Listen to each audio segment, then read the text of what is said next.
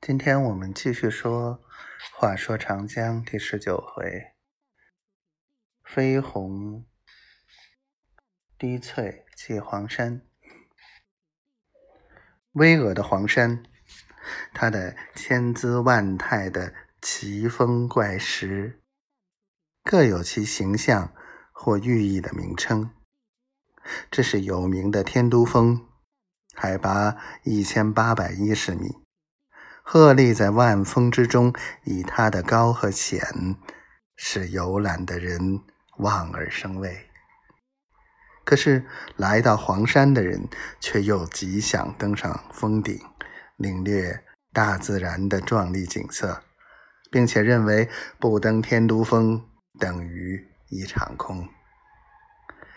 七十年前，有位旅行家望山兴叹，写下了。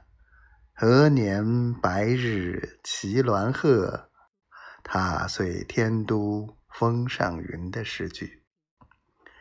看来能够登上峰顶的人是很少的，因为那是要攀登陡峭的山崖，去冒生命危险的。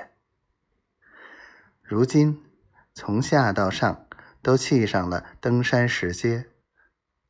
但是在光滑的大石块上凿石成基，也还是十分险陡的，就像一副垂直的绳梯，悬挂在斧劈刀削似的岩壁上。